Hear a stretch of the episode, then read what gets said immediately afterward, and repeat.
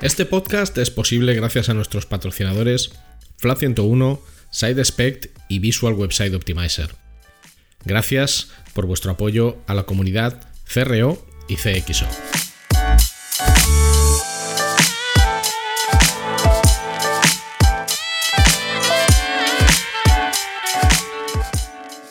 Hola, mi nombre es Ricardo Tallar y estás escuchando CRO Café, el podcast de referencia en CRO, que son las siglas de Conversion Rate Optimization, y también el podcast de referencia en CXO, que son las siglas de Customer Experience Optimization, y en diseño y optimización de productos y servicios digitales. Aquí hablamos sobre nuestro trabajo como profesionales digitales con el objetivo de compartir, entretener y aprender, a veces en solitario, y a veces con la mejor compañía de otros profesionales que pasan por este podcast. Yo estoy delante del micro, pero detrás está Luis Miguel Ferrer, que es quien hace que cuando escuches esto todo se oiga estupendo y fantástico. No le vas a oír, pero él es sin duda alguna el hormigón y el pegamento de este podcast. Gracias por tu tiempo y tu interés. Puedes preguntar lo que quieras o sugerir invitados o hacer cualquier comentario escribiéndome a través de mis redes sociales.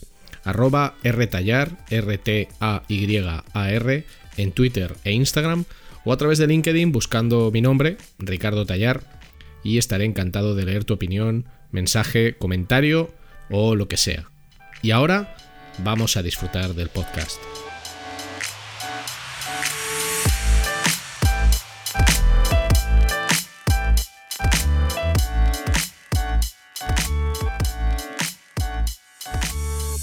Hoy tenemos con nosotros en Cerreo Café en español a Dani Solana Tacón.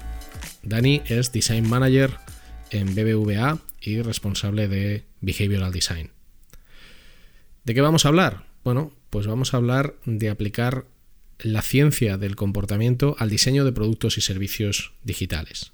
De esto que ahora llamamos Behavioral Design, diseño basado y orientado en cómo las personas nos comportamos en nuestra relación, no solo con los productos y servicios digitales, sino con el fin último de estos, con los servicios o los productos físicos eh, que vamos a acabar eh, comprando.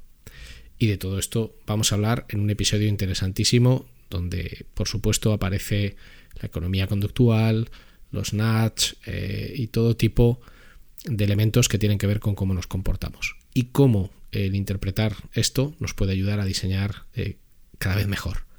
Un placer tener a Dani con nosotros, así que ya sabes, busca una butaca, un sillón, un sofá, un puff, unas almohadas, lo que sea. Tu mejor pijama o tu ropa cómoda o si estás fregando o corriendo, pues tu ropa de deporte o de andar por casa. Relájate y dale al play.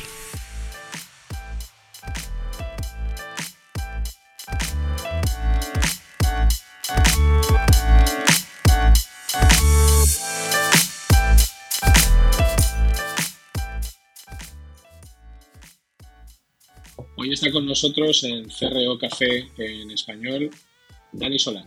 Bienvenido, Dani. Muchas gracias, Ricardo.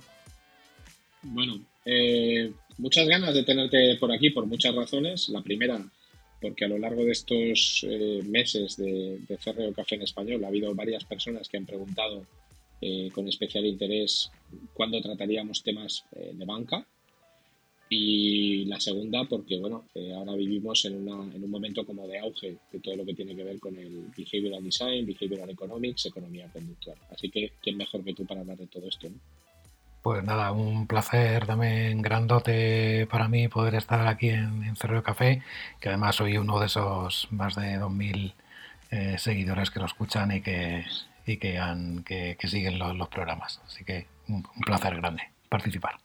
Fantástico, fantástico. Bueno, vamos a empezar por el principio. Cuéntanos eh, a mí y a todas las personas que nos estén escuchando eh, quién es Dani Solana, qué hace, de dónde viene eh, y cómo has llegado a donde estás ahora y en qué consiste tu trabajo actual. Bueno, pues soy, soy Dani Solana. lo primero que diría que, mucha gente dice, ¿no? Que bueno, que soy diseñador, ¿no? Parece que ya que toda la especialización del, sector, ¿no? con UX, UI, visual y demás, ¿no? Eh, se olvida a veces uno de que lo que es es diseñador ¿no? de base. ¿no? Em, empecé estudiando dos cosas. Eh, em, eh, en la carrera Filosofía y Letras, lo que es la carrera de Filosofía y Letras, de, que luego se llamó Licenciatura de, Humanidades, ¿no? pero es la antigua Filosofía y Letras, y al mismo tiempo hacía diseño. Entonces, por las mañanas iba a estudiar diseño y por las tardes iba a la facultad de, ¿Pero estudiando ambas cosas o el diseño era una cosa más vocacional? no, bueno, era vocacional, pero, pero sabía, porque sabía que con humanidades, con, filosofía y letras, no iba a ir a, muchos sitios, Entonces, eh, casi casi por... Pero era muy vocacional el, diseño y muy autodidacta, eh, pero aún así quise formarme eh, porque eso, porque sabía que en, en, algún momento iba a necesitar, ¿no? Luego más tarde he visto que ambas eh, disciplinas estaban muy relacionadas. Siempre he usado mucho todo lo que aprendí en la, en la carrera, eh, como psicología, filosofía, em, lengua, toda prehistoria, historia, ética y demás en, diseño. Y ahora mismo ya con Behavioral Design todavía se ha unido más esos dos mundos, ¿no? Y, hoy por hoy lo que estoy es trabajando en, en, BVA, soy eh, Design Lead o Design Manager eh, llevando un equipo de, diseño en, el banco y lo que y el área al que, al que doy servicio es Digital 6 ¿no? o, venta digital. ¿Y en qué, consiste tu trabajo para que lo podamos entender todos? ¿Qué haces? ¿Diseñas productos y servicios para el banco en, esa capa digital? ¿Optimizas lo que ya hay? ¿Ambas cosas? Ambas cosas, efectivamente. Lo que hago es diseñar todas esas experiencias para todos los productos, eh, desde tarjetas, seguros, fondos de inversión, em, em, hipotecas, préstamos. lo, que, lo que hago es, eh, con, el equipo, es diseñar todas esas experiencias y también se optimizan, y también optimizar mucho eh, utilizando eh, por fortuna CRO, ¿no? teniendo la suerte de poder utilizarlo, porque no todo el mundo, no todo el mundo tiene, tiene la suerte y me considero pues, muy afortunado de, poder utilizarlo. Así que sí, hago las dos cosas.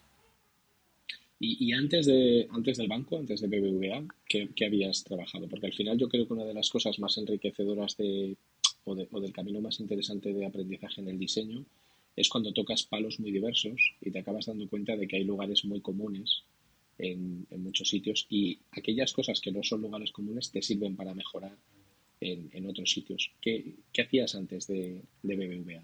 Pues antes vengo de, esa época viejuna, eh, prehistórica casi, de, ya.com, eh, hace pues, pues no 20 años más o menos. Em, ahí digamos que fue pues esa, esa, prueba de fuego, ¿no? Ese, sitio donde estar, donde, donde aprender muchísimo, gente muy joven con muchas ganas, ¿no? Y que en un entorno muy, muy, muy digital y, donde, donde aprendí muchísimo. Y de ahí he pasado como varios sitios, ¿no? Como varias como varios eh, escenarios o varios eh, tipos de, de empresas, desde desde estar montando casi de cero el diario público hasta pasar por intereconomía con la, con la polaridad que tiene eso ¿no? y la, rareza de eso. Fue, en realidad fue al revés, primero intereconomía y luego el diario público. Eh, he estado dando servicio a startups, por ejemplo, o, empresas más pequeñitas eh, también, eh, digamos, en cliente.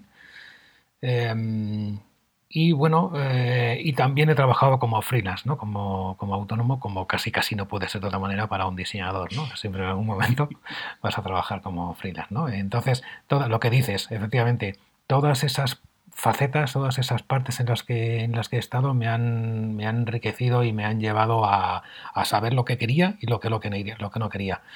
En el caso, ya para finalizar, en el caso para entrar en el, también en agencias de publicidad he estado, estado también, se he tocado, he tocado también, ¿no?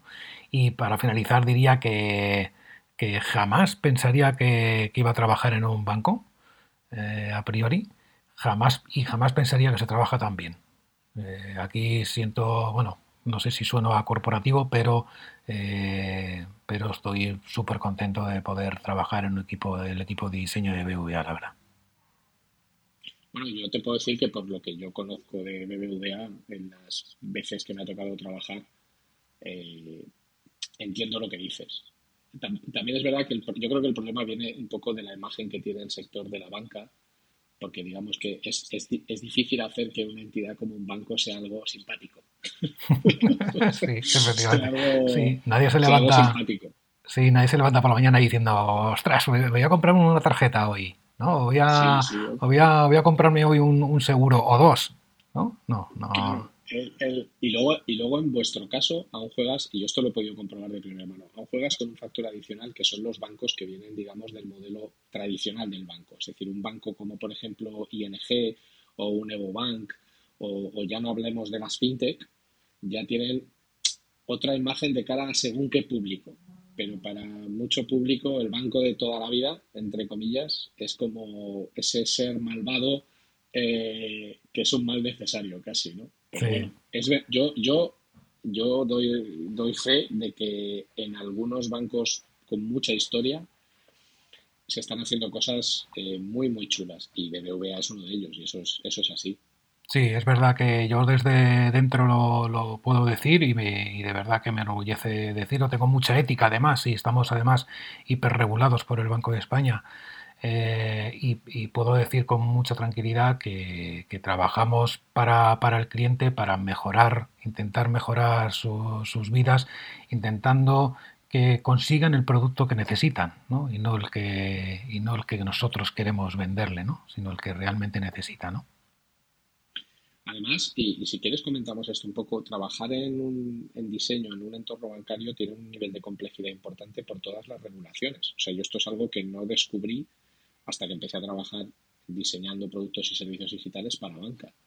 Pero, claro, tú lo ves desde fuera y dices, bueno, pero es que aquí habría que contar las cosas de otra manera. O habría que hacer las cosas así o así, porque lo piensas eh, desde la absoluta ignorancia de cómo funciona el, sector. Pero luego cuando estás dentro te das cuenta de que es un sector que tiene una enorme cantidad de reglas que constriñen mucho las posibilidades de diseño. Y jugar con eso es, jugar con eso es complicado. O sea, no se puede hacer lo que te dé la gana, ni lo que quieres, ni utilizar cualquier lenguaje. Y además es lógico que esté regulado así para que todo el mundo juegue a lo mismo y no haya, por ejemplo, eh, persuasión indebida, vamos a decirlo así, eh, por parte del banco. Pero eh, tú esto lo has experimentado o lo sientes así también, que decir que, al final las, las limitaciones que tiene el propio sector a la hora de diseñar cosas hace que tengas que ser mucho más creativo, mucho más ágil en las cosas que haces. Sí, tenemos que tener como bastante cuidado ahí para, eh, para bueno, para, pues para, para, ser éticos, efectivamente, para, para intentar, eh, por ejemplo, nos pasa mucho con, con algo, con, con, el TIN y la TAE, ¿no?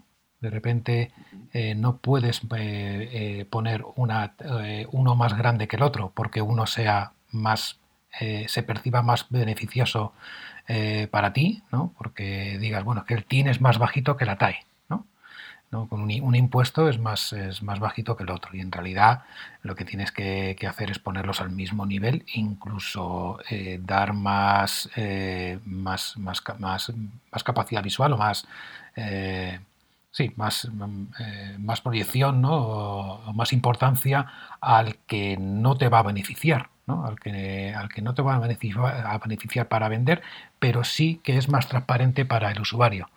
A mí me parece algo, eh, me parece algo súper bueno. Parece que estamos en una época con, en el que la transparencia eh, también vende.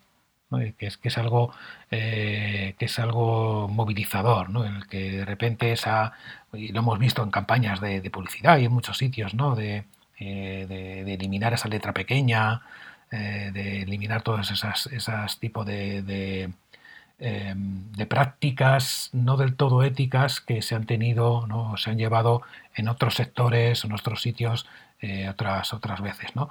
Y luego curiosidades, por, por ejemplo, con no poder decir sacar dinero. Nosotros no podemos, nosotros no, podemos decir sacar dinero, ¿no? Tienes que utilizar otra, otra, eh, otra expresión ¿no? para decir sacar dinero. ¿no? Entonces, bueno, te las tienes un poco que ingeniar para lograr que eso se entienda, ¿no? porque eh, de repente a lo mejor la gente no sabe lo que es un ATM. ¿no? Y, bueno, y, no solo eso, o sea, por ejemplo, el ejemplo de sacar dinero es muy bueno, porque al final tú tienes que huir de, digamos, lo que sería la rotulación común para que cualquier persona entienda la acción que es un principio hiper mega básico de usabilidad. es decir, vamos a rotular las cosas con la acción que está implícita. Sacar dinero lo entiende todo el mundo. Totalmente. Pero ya, que, no sé, que te das pues, extraer efectivo o, claro, y ya empiezas a jugar, es, es complicado. O sea, yo, a mí me sorprendió la cantidad de limitaciones, por ejemplo, que había en temas eh, de contenido. O sea, lo que se puede, lo que no se puede decir, la regulación MIFI, que exige que además eh, hay una serie de información que tiene que estar sí o sí. Luego, cuando estás dentro lo entiendes, dices, vale, esto tiene sentido. Esto es para evitar eh, pues que distintos bancos jueguen con cartas diferentes. Todos jugamos al mismo juego con la misma baraja.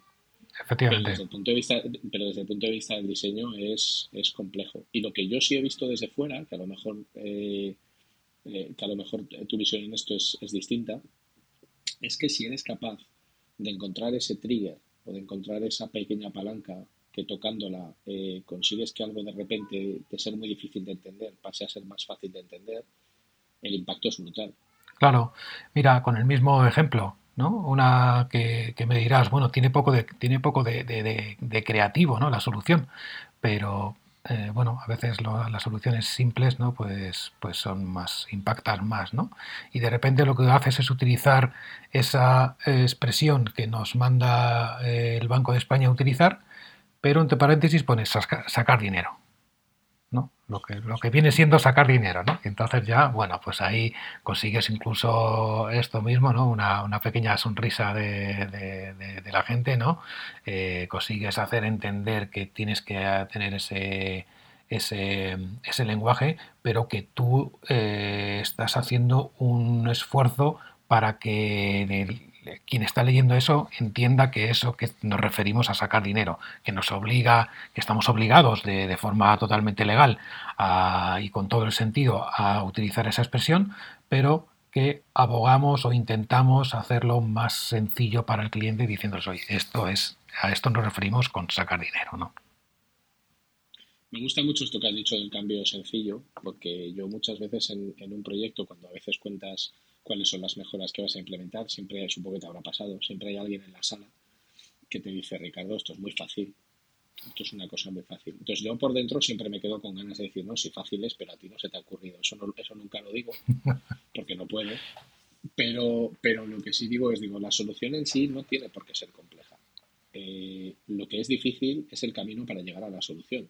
O sea, al final el análisis previo que hay, tanto a nivel de research como a nivel de datos, para concluir que determinada solución, aunque en apariencia sea muy sencilla, es la adecuada. Eso es lo difícil, no la solución en sí. Totalmente de acuerdo. De hecho, es uno de los, de los principios que, utilizamos en, Behavioral Design, ¿no? Transmitir esa facilidad cognitiva, y, pero para esa facilidad cognitiva tienes que utilizar métodos creativos. Y los métodos creativos no son fáciles de, de llegar a ellos, ¿no? Lo que pasa que cuando al final das con, cuando al final sale esa solución, parece lo que dices, ¿no? Parece, ostras, qué fácil, ¿no? Pero claro, a, todo lo pasado, ¿no? Cuando, cuando ya has, ya has visto la, como dice una amiga mía en el banco, ¿no? Has, has gritado, ¿no? Sí, es que desde la barrera todos somos grandes analistas. ¿eh? Cuando ya conoces los hechos y las consecuencias, todo es muy fácil de analizar. Sí, sí, sí. Vamos, vamos, a ir a, vamos a ir a la madre del cordero, si te parece, que es por favor, eh, explícanos qué es Behavioral Design. Vale, pues eh, Behavioral Design se trata de eh, aplicar métodos creativos, psicología y ciencia del comportamiento al diseño. Básicamente esa es la, explicación, unir esos, esos mundos, ¿no? unir una ciencia del comportamiento, que, es ciencia, es una ciencia más, está aprobada, está, está, está testada y experimentada unir toda esa ciencia del comportamiento y, una psicología cognitiva a los procesos de diseño, ¿no? al propio diseño. ¿Y, en qué difiere entonces cuando se habla, por ejemplo, de behavioral economics o de economía conductual con behavioral design? Pues Eh, la diferencia así como más fehaciente o la más la que viene a, la mente enseguida es Behavioral Economics lo que hace es aplicar lo mismo, ciencia del comportamiento y psicología, a la economía y eh, por el contrario eh, Behavioral Design lo que hace es aplicarlo al diseño. Esa es básicamente la diferencia. ¿Por qué? Porque no todo lo que tenemos entre manos son decisiones económicas. Tenemos decisiones, por ejemplo, acerca es todo todo gira en, general en torno a la toma de decisiones, ¿no? Y a esa toma de decisiones que es irracional. Pero eh, también tenemos toma de decisiones acerca de nuestras vidas, acerca de nuestras parejas, acerca de nuestros hijos, acerca de nuestra salud, de los políticos, de la política, en fin, hacia otros, otros muchos mundos que no son el económico, ¿no? Entonces, esa sería eh, para mí la, diferencia principal. Y una segunda, un poquito más concreta, eh, sería también que, en mi opinión, eh, Behavioral Design llega un poquito más allá que Behavioral Economics en cuanto a que también trabaja mucho con emociones. No solo con sesgos cognitivos, sino con emociones. ¿no? Entonces, ese mundo, ¿no? Por ejemplo, la anticipación, ¿no?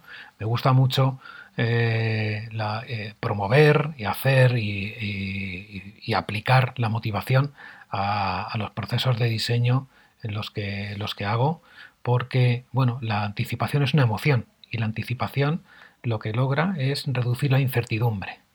¿De qué manera? Pongamos que la, que la incertidumbre aparece cuando tienes un botón tan, tonto como esto. Tienes un botón que pone continuar y tú no sabes que, cuál es el, siguiente paso a continuar, cuál es, ¿Qué, va a hacer ese botón cuando le dé a continuar. ¿no? Entonces, anticipar esa acción en el botón es, muy buena idea. ¿no? Continuar con el paso de eh, datos económicos hay que ver un poco ahí que el literal no se te vaya a una frase de dos líneas, ¿no? Pero siempre va a ser mucho mejor, ¿no? O la anticipación donde se puede mostrar también cuando eh, no solo a la hora de comprar un producto, sino qué va a pasar después de comprar ese producto o servicio, qué va a ocurrir después. Eso es lo que tenemos que anticipar. Las personas tenemos, personas necesitamos certeza. Todo el rato estamos buscando esa, esa certeza. Y lo que logra la anticipación es saber lo que va a pasar en el futuro, ¿no? Poder anticipar a alguien lo que va a pasar y eso moviliza mucho y eso logra eh, reducir mucho, mucho la incertidumbre que, suele, em, suele, ser una, asesina de la conversión. Bueno, una parte principal de, la conversión fundamental es, es mitigar los, los FUDs, miedos, incertidumbres y dudas de cualquier proceso, de cualquier producto, de cualquier servicio hay unos miedos, unas incertidumbres y unas dudas, en la medida en que seas hábil para minimizarlos, para hacer un debiasing, en el caso de, hacer uso de, behavioral design, eh, en la medida que seas capaz de minimizarlo, tus probabilidades de éxito crecen. Mucho. Cuanto más miedo, cuanto más miedo, cuanto más incertidumbre hay, eh, pues bueno, menores posibilidades hay de que alguien pues lleve a cabo un objetivo o una transacción. Exactamente, sí, porque posponemos la decisión o, nos negamos a decidir con incertidumbre o la posponemos. Y en cualquiera de los dos casos lo que se hace es abandonar ese, proceso de venta o esa, esa, conversión, claro. ¿Y por qué crees que un diseñador, quiero decir, yo cuando empecé eh, hace muchos años a diseñar, al final eh, me guiaba en principio o sea, era el peor diseñador del mundo, porque me guiaba por mis gustos personales, o sea, por criterios puramente individuales, y sobre todo por una serie, digamos, de, vamos a llamarlo, manuales de instrucciones eh, que a veces vienen determinados por la usabilidad, o por los hábitos, o por las costumbres, o por el peor de todos para mí, que es lo que hacen los demás. O sea, que los demás hagan algo no significa, primero, ni que lo estén haciendo bien, y segundo, que les esté funcionando. O sea, simplemente tú sabes que lo están haciendo. Eso no significa que les esté funcionando. ¿Por qué alguien que viene de un concepto de diseño más eh, tradicional, por decirlo de una manera, más pensando en pantallas, en flujos de navegación, en, un poco lo que estamos habituados, ¿por qué debería de pensar en, en Design como una alternativa muy a tener en cuenta, en incluir esta ciencia del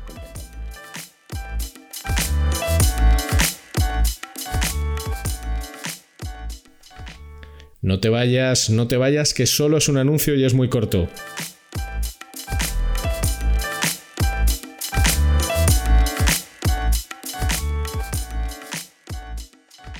Si necesitas ayuda profesional para mejorar la conversión de tu negocio digital, tu mejor opción es contar con Flat 101.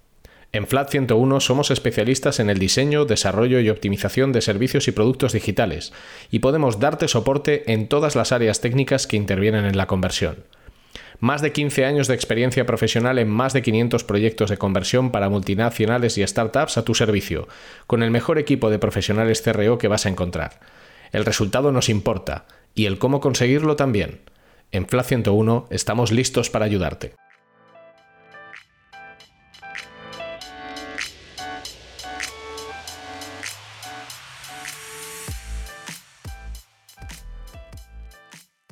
Bueno, yo creo que porque el, proceso de diseño al final se trata de tomar, de crear, crear una experiencia digital, crear un producto o un servicio en el que eh, tienes que crear ese, proceso de principio a fin, pero en el que se producen muchas decisiones, unas más pequeñitas, otras mayores. Y es en, esos, en esas pequeñas decisiones, pequeñas, grandes o medianas decisiones, donde entra Behavioral Design a, a, tratar de ayudar. Eh, eh, por ejemplo, em, si nos encontramos con, un proceso de, diseño de un, carrito de compra, ¿qué, puede ocurrir ahí? Cuando, cuando al final tenemos un, carrito de, compra, eh, lo que vamos a encontrar varias decisiones que a lo mejor incluso son transparentes para el diseñador, no, no las acaba de ver. ¿no? ¿Por qué? Porque lo que hacemos es mapear Claro, una decisión es ir al carrito de compra. Tengo, eh, compro un producto y ya tengo una decisión ahí. Bueno, primero comprarlo, ¿no? Primero darle el botón de, añadir al carrito, ¿no? Pero una vez que tengo ese añadir al carrito, ¿qué decisión tengo ahí? ¿Voy a ver más cosas? ¿Voy a consultar más productos?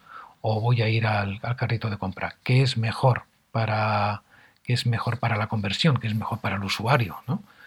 Llevarle el carrito de compra o a, la, o, a, comprar más. ¿no?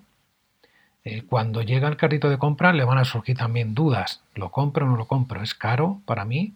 ¿Me lo puedo permitir? ¿No me lo puedo permitir? También se van a producir una serie de, decisiones ahí. ¿Me va a quedar bien o no me va a quedar bien? Si en el caso de ropa, ¿no?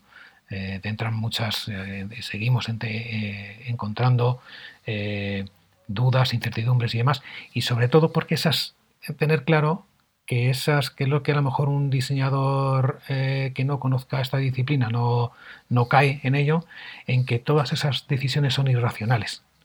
Y como irracionales, muchas veces nos basamos en atajos mentales, que son estos sesgos y estas heurísticas. ¿no? Y estas, eh, eh, estos atajos mentales pueden ser simplemente normas sociales, pues lo que acabas de decir tú, por ejemplo, es una de las normas, de, los sesgos más importantes que hay, ¿no? La influencia social. Lo está haciendo, mucha gente está haciendo esto, será bueno, ¿no? O, eh, o la aversión a la pérdida, ¿no? Cuando, nos enfrentamos, saber que cuando nos vamos a enfrentar a comprar cualquier producto, un diseñador debe saber que la persona está pensando que va a gastar, va va, va a perder dinero. Y perder cualquier cosa, perder dinero, tiempo o esfuerzo, la mente va a intentar evitarlo. Siempre. Entonces, eh, creo que seremos mejores diseñadores si al final conseguimos eh, incluir toda esta parte de, persuasión en, nuestro proceso de diseño y acompañar al final al, usuario, a, nuestros clientes, a a que consigan hacer la, la, acción que querían hacer, ¿no? Y ahí la, un poco la ética, ¿no? No, no, eh, no queremos venderles nada que no quieran. Eh, muy al contrario, lo que queremos es eh, que, que, todos esos atajos mentales y todos esos sesgos que tenemos, todos esos errores sistemáticos, no influyan a la hora de que consiga hacer lo que quería hacer. Eso es la persuasión. Eso es la persuasión, sí. Eso es la persuasión bien ejecutada. sí. Yo a veces me, yo a veces me río mucho, yo soy muy muy fan de, la teletienda, lo era cuando la teletienda era por la tele y lo soy de la nueva teletienda que para mí es Instagram, al final ves los productos más absurdos. Y me hace muchísima gracia eh, De hecho, lo muestro de vez en cuando cuando ves productos que literalmente utilizan, vamos a decirlo así, todo el pack de sesgos eh, que hay que utilizar para generar una compra impulsiva. O sea, escasez, eh, me quedan dos unidades, eh, presión en tiempo, la oferta se acaba en 20 minutos, validación social, 38 personas que lo han comprado le han dado 5 estrellas. Eh, anclaje, o sea, costaba 100 euros, ahora cuesta 50, o sea, un 50, todo junto, todo junto en una sola pantalla. Entonces yo cuando veo eso siempre digo, macho, o sea, siempre digo, o sea, tú sabes que este producto es una mierda, lo sabes perfectamente. Y tú, que eres el vendedor, me estás haciendo aquí un push brutal usando todas las técnicas eh, que puedes usar a nivel de sesgos eh, y yo, que soy el consumidor, en realidad sé que me estás engañando. O sea, yo sé que, estás, que estoy viendo un producto que, es una mierda. O sea, es que lo sé, pero al final eres capaz de hacer que parezca atractivo para mí y al final es que me lo acabaré comprando. Totalmente. Yo creo que hayas dado con el, con el quito la cuestión, ¿eh? entre eh, la diferencia entre persuadir y manipular. A ese vendedor de la teletienda que decías tú, tú le importas muy poco no le importó nada, mientras, compre, mientras, compre una batidora que me va a regalar otra, sí compro. Además es súper útil tener dos batidoras funcionando a la vez. Eso de cualquier cosa, ¿no? El 2x1, que al final es ahí una vez más jugando con la versión a la pérdida, eh, etc, etc, ¿no? O sea, es que claro, es que son 2x1. O sea, dices, ya, ya, pero si tú no vas a poder manejar dos batidoras a la vez, ya, ya, pero es que son 2 por 1 claro, eh, eh, fíjate, claro, es que ahí está el, ahí está toda, toda esa, esa, ética, ¿no? Al final, ¿no? Eh, yo lo, yo lo, lo, llevo como en tres puntos, ¿no? La diferencia entre, entre persuadir y, manipular, ¿no? lo llevo al, al propósito, ¿Cuál es el propósito? A tres cosas, ¿no? Una es el propósito. ¿Cuál es el propósito de, tu, eh, de tu, intervención?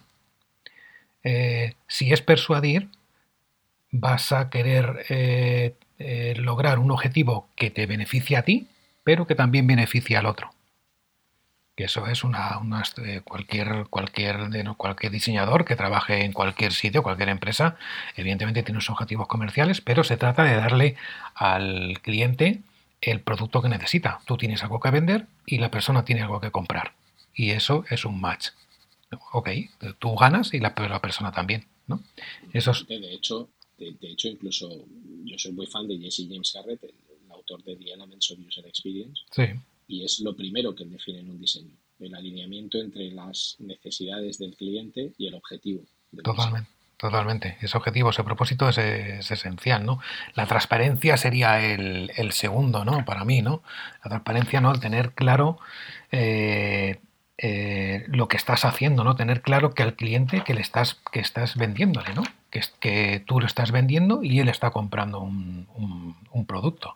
Entonces, eh, creo que, esa transparencia también debe existir, no, no, se debe dar eh, em, esa, eh, esa, manipulación ¿no? de, saber, eh, de, no saber qué te están vendiendo. ¿no?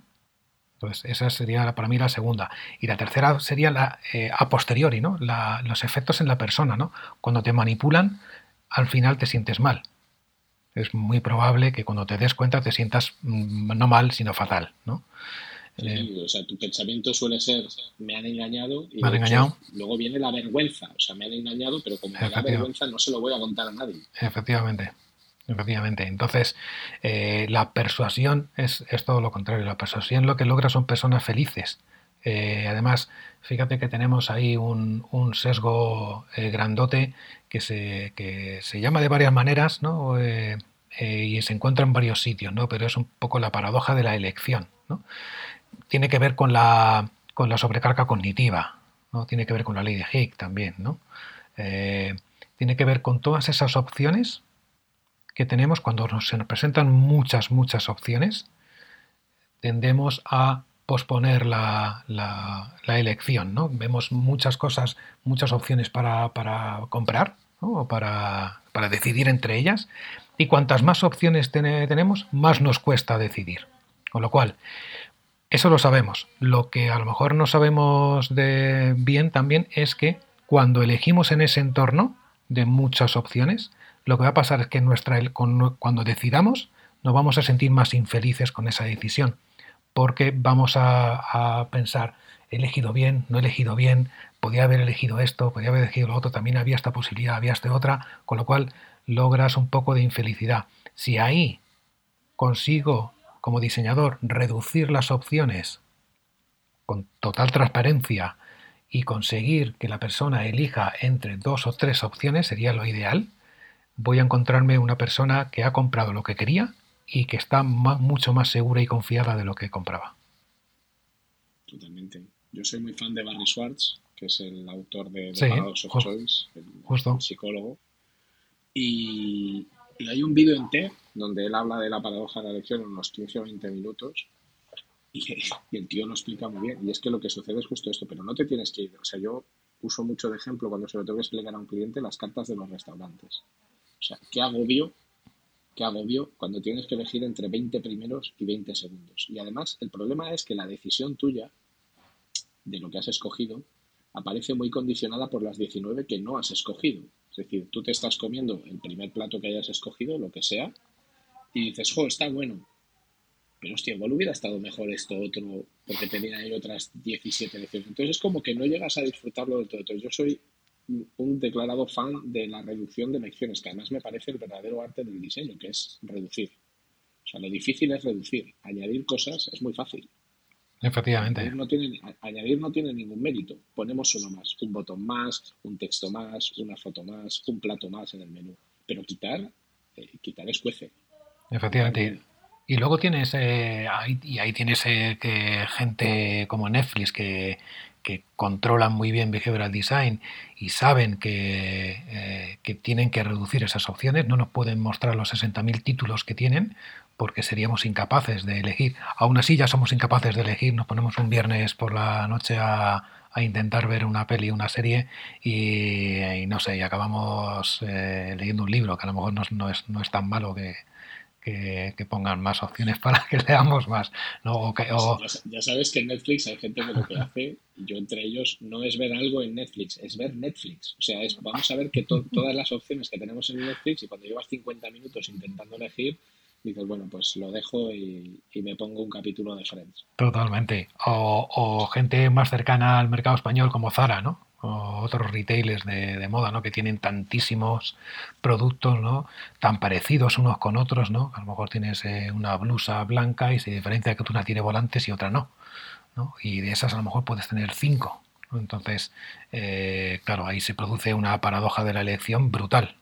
Entonces, eh, fíjate que hay uno a la anterior pregunta, ¿no? Y eso es, por ejemplo, una de las de las, de, las razones por las que eh, alguien de, diseño o de marketing eh, debería conocer esta disciplina, debería ser consciente de que esto ocurre y debería trabajar esa experiencia para, eh, esta, para, para lograr esto, ¿no? para lograr reducir, ¿no? más, que, más que aumentar, porque lo, lo, lo racional, entre comillas, es decir, bueno, con más productos, pues mejor, ¿no? Más opciones tiene el cliente, ¿no? Y es en realidad es todo lo contrario.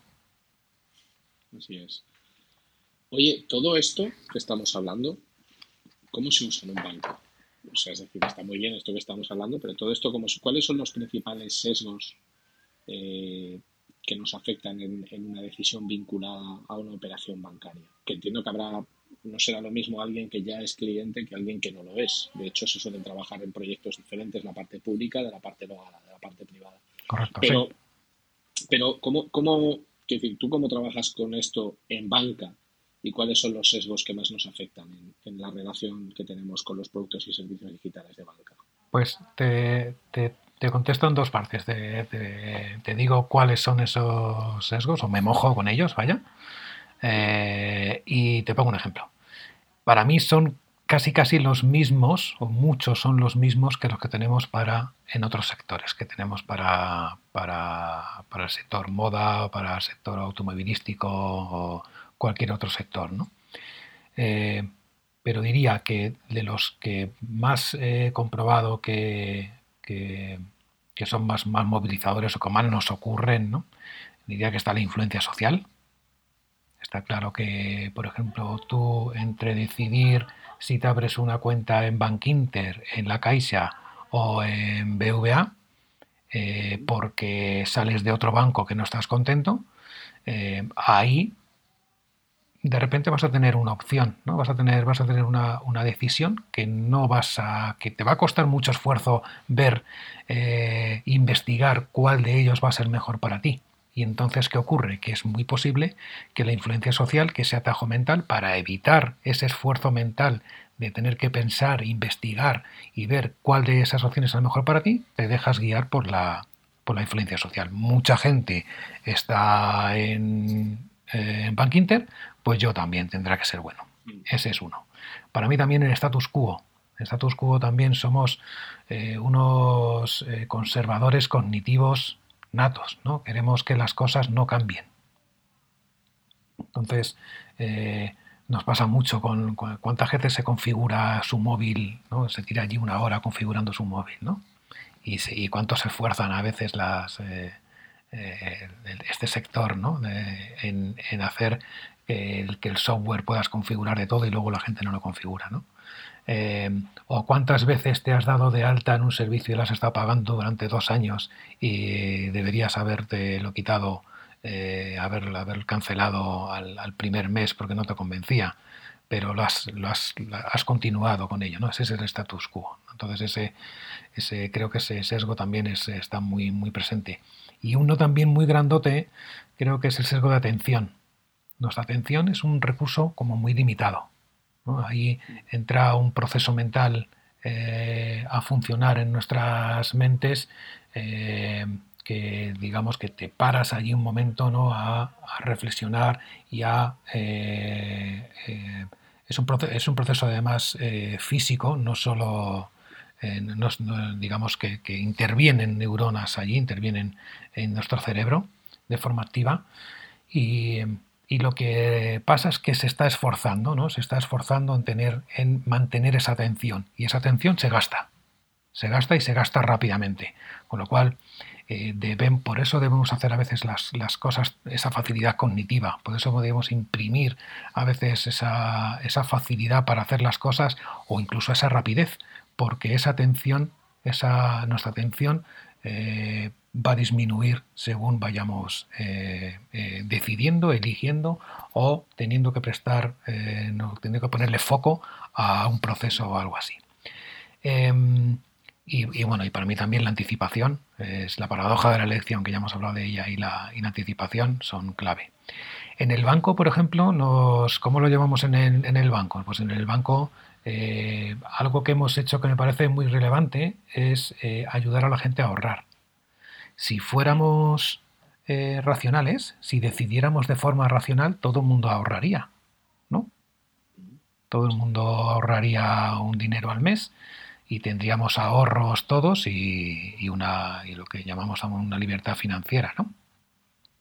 Y sin embargo, pues que casi todo lo contrario, ¿no? Es cuando te encuentras a un ahorrador, ¿no? Casi te dan ganas de preguntarle cuál es su secreto, ¿no?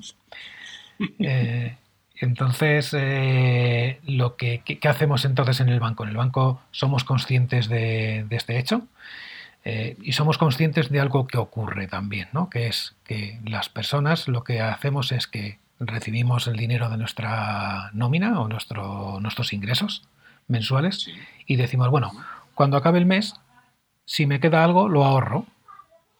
Ese es el pensamiento general. Y entonces, ¿qué te encuentras mes tras mes tras mes? En que nunca te sobra. ¿no? O que cuando te sobra, te lo gastas en un caprichillo o algo así, ¿no? Entonces, pero nunca dices, Ay, lo voy a ahorrar, ¿no? Y porque el ahorro en sí se percibe como un gasto. Se percibe como, como somos tan cortoplacistas eh, y somos tan dependientes de beneficios inmediatos, ¿no? queremos, queremos los beneficios que sean ya. ¿no? Tenemos un cortoplacismo muy grande, muy grande, y entonces queremos ver las, las, consecuencias de nuestra elección, ¿no? de lo que compramos y de lo que hacemos, lo queremos ver inmediatamente. ¿no? quieres ver ya. Claro, y el ahorro no, el ahorro es ahorro, el ahorro es a largo plazo, con lo cual estamos jugando casi casi contra, contra la mente, ¿no? En ese sentido. Entonces, ¿qué hacemos? Eh, creamos una herramienta que se llama Programa tu cuenta, con varias reglas automáticas. Y entonces le decimos a nuestros clientes, cuando te llegue el dinero, crea una regla. Una regla que sea ahorrar un 5% de ese dinero eh, cada mes. Entonces, creamos esa, logramos que la gente cree esa regla cuando llega el, dinero, cuando llega, cuando llega su nómina o sus, ingresos, de forma que la capacidad, que es un, modelo de, de, FOG, ¿no? de FOG Model, ¿no? la capacidad es grande, la facilidad es grande de, de poder ahorrar porque tienes dinero ahí y la motivación también es grande porque le damos esa señal, le decimos que pueden ahorrar, que pueden, eh, que, tienen que ahorrar y que es bueno para ellos, con lo cual tenemos esos dos ejes, motivación y, capacidad eh, a tope. Y es cuando decimos ahorra este, esta cantidad y la, creo que la, creemos en el, en el banco que la magia está en la automatización de esa decisión. Que la tecnología. Que ya esté, que ya esté preconfigurada la acción que te permite ejecutar. Exactamente, que es un status quo, pero eh, llevado a la parte buena, ¿no? a, la, parte eh, beneficiosa ¿no? y, benévola del, asunto. ¿no? Como sé que tienes un status quo y sé que te va a costar mucho eh, decidir cada mes si tienes que ahorrar, créala ahora, déjala creada de forma automática y de esa forma cada mes se va a ahorrar sin que tú, entre comillas, te des cuenta. Ahí esa es una de, las, de las, reglas eh, de, este, de, esta herramienta que hemos creado en el, en el, en el banco eh, y que creo que, es, que, ha participado muchísima gente en, ella, no solo diseño, no solo behavioral economics, sino negocio, eh, analítica, muchos, muchos equipos y, y, bueno, pues funciona muy bien. Y creo que es, que es que es súper buena para, para, el, para el cliente. Eh, ¿Por qué esto? Porque sabemos que, él, que el cliente por sí mismo le va a costar, le costaría mucho eh, ahorrar.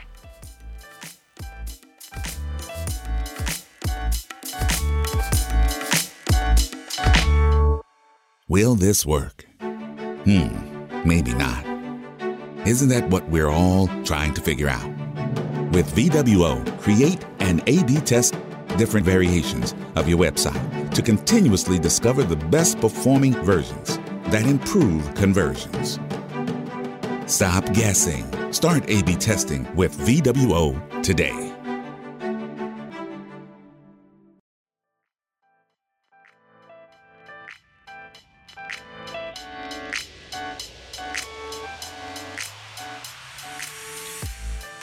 Simplificando mucho, todo esto, en realidad, eh, cuando hablamos de ciencia del comportamiento, no dejamos de hablar de interesarnos como diseñadores por las verdaderas motivaciones y frenos que experimenta una persona en su relación con el producto o con el servicio, que no deja de ser algo que es parte de la propia sustancia del diseño. Exactamente. Sí, por eso engancha muy bien con, con, diseño y con, también con marketing eh, esta disciplina, pero con diseño creo que, engancha muy bien porque precisamente eh, primero tienes que, derribar unas barreras y luego aumentar una motivación. Pero si eh, siempre pongo un ejemplo de una bici eléctrica, ¿no? Si, si tú me quieres vender a mí, Ricardo, una bici eléctrica y yo primero y no me derribas la barrera de dónde voy a guardarla, de si tengo espacio o no para guardarla o cómo voy a guardarla en, mi día a día, difícilmente me voy a, fijar en, la motivación que me muestres con, los beneficios de una bici eléctrica. Primero deberías eh, derribar mis barreras y luego ya eh, tendría yo la capacidad o la oportunidad, tendría la oportunidad de notar esos beneficios y eso engancha muy bien, efectivamente, con lo que dices, con esos pain points ¿no? del, proceso de diseño y demás, ¿no? Bueno, en CRO al final es una, digamos, de las muchas técnicas o disciplinas que empleamos con el objetivo de mejorar un rendimiento.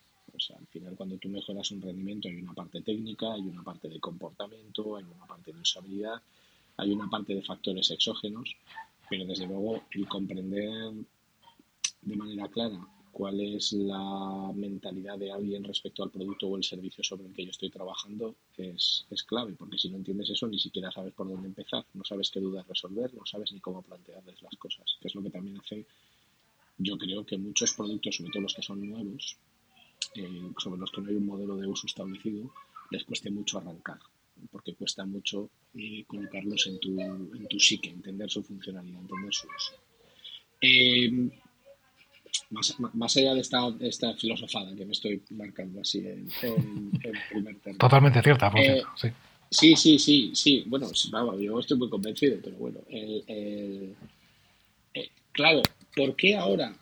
¿Por qué crees que ahora hay un auge de, esto que llamamos behavioral design, porque al final las lecturas de behavioral economics empiezan a, principios de los 70, o sea, el primer, la primera publicación de Kahneman, donde ya se habla claramente del concepto de sesgo cognitivo, es del año 71, si no recuerdo mal, que es la ley de los pequeños números.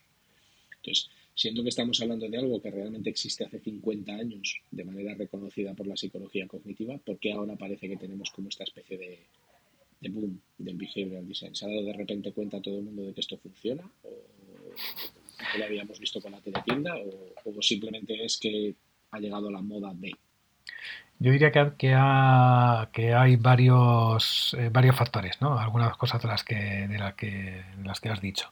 Creo que, que en primer lugar, eh, diseño como disciplina debería madurar, debería estar madura, muy madura, para poder eh, asumir e incorporar esta disciplina. Es igual que una pirámide de, de, CRO, y ahí no te voy a. estoy predicando en conversa, ¿no? Pero, eh, pero primero tienes que tener una base, ¿no? Primero tiene que. primero que el, el servicio producto tiene que ser relevante, tiene que ser tiene la propuesta de valor debe ser la que debe ser buena, ¿no? Debe ser, debe ser eh, por lo menos interesante, ¿no? Eh, lo tienes que entender que es para ti, ¿no? Si a mí no me gusta, eh, si a mí no me gustan los vasos de plástico, jamás, por mucho que me persuadas, no voy a comprar un vaso de plástico porque no me gustan, ¿no? Entonces, hay una serie de estadios, ahí tiene que ser usable, ¿no? Hay una serie de estadios ahí que eh, debemos eh, crear o que se, han tenido que crear, ¿no? Esa experiencia de usuario para poder llegar aquí. Em, creo que también que, luego ha habido ciertas, eh, mm, ciertos hechos en la historia, como me viene a la mente el más así más famosillo, entre comillas, que es el premio Nobel a Thaler en 2017, ¿no? De, que de repente pues se le da un, premio Nobel a... Una visibilidad extra, ¿no? Sí, exactamente. Y a partir de ahí también empieza esto a un poco a, a, preguntarse la gente, ¿no? ¿Qué es esto, ¿no? De la ciencia del comportamiento, ¿no? O qué es esto de, behavioral economics o behavioral design, ¿no? Eh, y luego también la adopción creo que es esencial también de los grandes.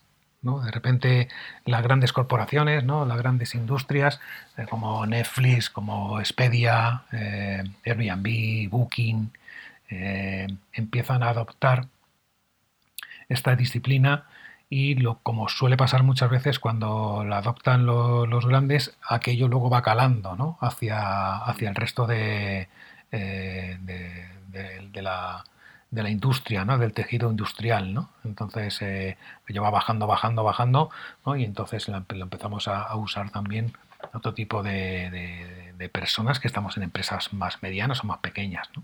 Entonces, resumiendo, creo que ha sido un compendio ahí de, de factores que, que, han logrado que, que, han logrado sí, que han logrado que, hoy por hoy eh, tengamos la suerte de poder tener toda esta eh, toda esta bibliografía, todos estos recursos y de poder contar con Behavioral Design ¿no? y poder conocerlo y saber que, está ahí para poder ayudar al usuario, ¿no? al cliente. Y claro, tú al final trabajas en BBVA y estamos hablando de Netflix y de, la adopción por parte de los grandes. ¿Cómo le explicarías esto a alguien que tiene un negocio digital pequeño? Porque al final las pymes son, el, son, son la sangre del tejido empresarial en cualquier país y en España no son una excepción. O sea, hace poco yo soy muy propenso a utilizar datos para tomar decisiones y mirando el INE, eh, al final, el Instituto Nacional de Estadística, al final en España hay un 99,85% de las más de 3 millones de empresas abiertas que tienen menos de 50 empleados. O sea, son pymes de verdad, de manual. ¿Esto tiene sentido para todo el mundo? ¿Es algo para mí sí lo tiene, pero quiero ver tu opinión. Esto tiene sentido para todo el mundo. Es simplemente una cuestión de saber en qué grado yo tengo que aplicarlo si soy pequeño y en qué grado tengo que hacerlo si soy grande. Si soy pequeño, ¿cómo me inicio en esto? Yo diría que tiene todo el sentido para, para, para las pymes eh, de hecho, y estoy de acuerdo, donde tendría que calar más, en mi opinión, sería en estos pequeños negocios porque les ayudaría a vender más y a vender más de forma ética. Eh, tienen productos muy buenos, pero que no llegan al, usuario, que cuando llegan empiezan a... Eh, empiezan a, dudar ¿no? y empiezan a ver, por ejemplo, eh, tenemos un, sesgo eh, bastante importante también, que es el de mera exposición, el de que simplemente una marca, cuando tienes que decidir entre dos marcas, entre dos productos, simplemente porque uno te suena más, uno eh, lo has visto en la tele, han hecho publicidad o demás, lo eliges simplemente es un atajo mental, más.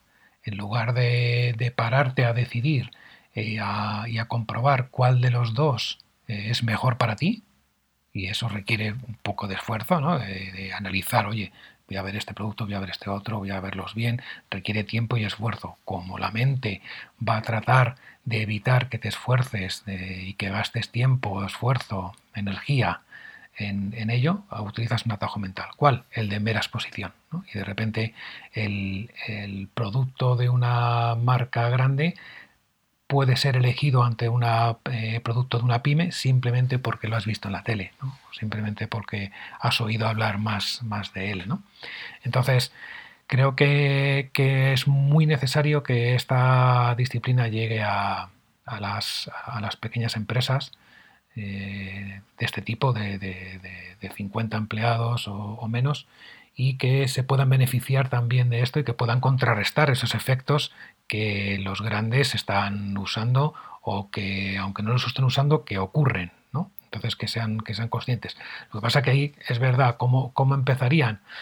Bueno, pues teniendo eh, alguien que les asesore en este sentido, eh, lo que pasa que aquí en España todavía somos muy pocos los que los que lo, controlamos, ¿no? Eh, incluso, fíjate, ¿cuántas, ¿cuántas de esas empresas tienen un perfil de diseño dentro? ¿No?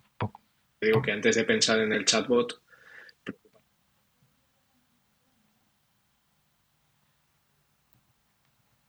ir en triciclo.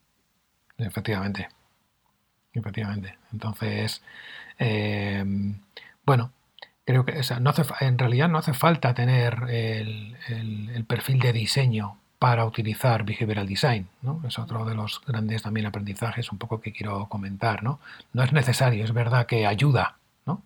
porque el, diseñador o la persona de marketing ¿no? es posible que, pueda aumentar la potencia del, del sesgo, aumentar la potencia de, de behavioral con apoyándolo con sus propias técnicas de diseño de marketing, ¿no? Pero desde luego tiene que llegar a las, a las, a las pymes de, alguna forma y bueno, yo, yo, estoy enseñándolo, por lo menos estoy intentando ahí eh, hacer mi pequeña labor con, con, ello, que estoy enseñando behavioral design para que, y a, y a mi curso va mucha gente, ¿no? de muchas empresas, ¿no? también, también pequeñas, ¿no? Entonces, bueno, hay mi pequeño granito de arena, así un poco, aunque se salga de lo humilde, pero bueno. Bueno, Dani, nos podríamos pegar hablando aquí eh, la vida, pero como hay que ir terminando, siempre acabamos de la, siempre acabamos de la misma manera. ¿Cuáles son, eh, según tu criterio, eh, buenas fuentes, buenos libros, buenos recursos de los que cualquiera podemos aprender? Te voy a pedir esto y luego una experiencia vital que tú hayas vivido que recomiendes para todo el mundo por lo que te ha enseñado. Estas dos cosas. Recursos eh, sobre behavioral design que recomiendas y una experiencia vital tuya que digas, esto lo tiene que vivir todo el mundo porque es súper útil. Vale. Eh, yo diría que como recursos, eh, para, sobre todo me, preguntan también mucho ¿no? acerca, acerca de ello. Y como normalmente todavía no está no hay una, adopción grande ¿no? y una, eh, una, especialización grande, me voy más al inicio, ¿no? A, los, a cómo iniciarte, ¿no? ¿Qué tienes que, leer o qué tienes que hacer para, comprender más eh, este mundo, ¿no? De behavioral design, o de, de behavioral economics y de ciencias del comportamiento. Y ahí, la que tú has dicho, la primera, creo que es la base, ¿no? Eh, pensar rápido, pensar despacio, de de Daniel Kahneman, creo que es la base. Es un libro denso, no único. Es, un, es, muy denso, ¿eh? Es muy denso, sí. es muy denso. Hay que, hacer una, hay que hacer una versión en audio, una versión comentada o, algo con, en cómic o algo en cómic. Sí. sí. sí, sí, es verdad, porque es, denso. Empieza a hablar de muchos experimentos y, al final queda, queda un poco denso la cosa, pero mm, casi, casi que es un... Eh, hay que leerlo, ¿no? Algo con lo que empezar, diría, antes que compensar rápido, pensar despacio, para que la gente no acabe suicidándose con, con, una lectura así o abandonando, ¿no? diría que es un libro de, Dan Ariely, que, es, eh, tiene un nombre, una traducción fatal en, español, que es las, las trampas del deseo. ¿no? En realidad, eh, el libro en inglés eh, se traduce como, se tendría que traducir como predeciblemente irracional. ¿no? aquí, en este libro, lo que hace Dan Ariely es eh, pues, pues dar todas estas, todo este, este conocimiento acerca de esto, de cómo hay cómo pensamos de forma irracional y cómo esta irracionalidad es predecible. Y aquí engancho mucho también con CRO. Si es predecible, lo puedes testar, ¿no? Y si es predecible, puedes eh, adivinar o puedes, eh, puedes eh, ver cómo va a ser después, ¿no? Entonces, creo que esos dos, así como para, empezar, sería, sería lo ideal. Tenemos muchos más. Tenemos a Robert Carlini, por ejemplo, o como autor, ¿no? Que tiene el influence, influencia. Pero Creo que esos dos serían los, mejores. Y últimamente he visto en Netflix, aquí, y aquí podéis ir directamente a Netflix, no hace falta que busquéis ni nada, con lo cual no, no, no, vais, a, no vais a tener el sesgo. ¿no? Eh, es eh, La mente en pocas palabras. Es un documental eh, bastante bueno. Hay todo tipo de capítulos ahí, pero hay un par de ellos muy buenos hablando de, la influencia social, de los jóvenes eh, y un poco de cómo funciona ahí nuestra, nuestra mente y, muy, muy fácil de, consumir, ¿no? de 20 minutos más o menos los capítulos, eh, muy interesantes y muy fáciles de, también de ver cómo, eh, cómo, cómo, nuestra mente piensa de esta forma. ¿no? Y la experiencia vital. Yo voy a decir algo a lo mejor que no, que, que bueno, que no es muy popular, ¿no? Pero... Eso está bien, eso está bien. Diría que, y aquí engancho con mi perfil de diseño y, con, y demás, ¿no? Que es el, eh, el, haber trabajado como freelance. ¿no? Creo que el que haber trabajado como freelance para mí ha sido unas experiencias vitales. No, no fue traumática para mí, pero afortunadamente, ¿no? Pero, pero sí que eh, logró ver que, eh, que si puedes, si puedes, porque hay gente que no puede, pero si puedes eh, trabajar en un equipo con más gente al lado, con que, que, puedas aprender de ellos, que ellos puedan aprender de ti, que trabajar en la soledad de tu, de tu es decir, ese, trabajo de freelance, de, autónomo, cuando estás solo, ¿no? no cuando estás enganchado en un equipo, ¿no? que que esa, eh, que esa forma de trabajar lo que al final consigues que aprendas poco, que, que innoves menos, porque tienes también todos estos sesgos, vas a querer hacer, vas a tener un status quo brutal, y entonces vas a querer hacer las cosas del mismo modo que las haces siempre, ¿no? sin querer, sin querer innovar y sin querer ver cosas nuevas, eh, y al final también eh, logra también el que no e interactúes con, gente, con personas y ver otras formas de pensar que, te, que, logren eh, ver un poco cómo, cómo, trabajas tú. Y en, y en, último caso, por ejemplo, tener eh, un, lo que nos gusta decir en el banco, en el equipo de, diseño, es eh, ego, cero. Aquí cuando haces, los diseñadores tenemos un poquito de, ego ahí, o un muchito, no sé si un poquito o un muchito. Y, cuando haces cerreo, pues me, a me gusta mucho, claro, me encanta hacer cerreo. Eh, porque además te, te, pegas esas leches, ¿no? De repente lo que tú crees que va a funcionar muy muy bien, pues no funciona nada, ¿no? Y entonces ahí ese, creo que esa lección de vida, ¿no? De, de los, de los que te dan los propios usuarios, ¿no? Eh, creo que es necesaria para cualquier persona para, para seguir aprendiendo, para seguir, intentar seguir mejorando, para salir de la caja y demás. Bueno, pues yo estoy, como estoy muy de acuerdo contigo, me parece fantástica tu aportación y si no lo estuviera también me parecería fantástica. Hasta aquí, que ya llevamos más de una hora. Eh, muchas gracias por tu tiempo, por todo lo que has compartido con, con nosotros y espero que podamos tenerte de nuevo en el futuro y que hayas pasado un rato agradable.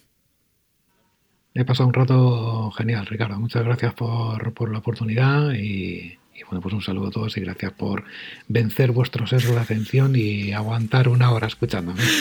Muchísimas gracias, Dani. Un abrazo, cuídate mucho. Un abrazo. Hasta luego. Chao.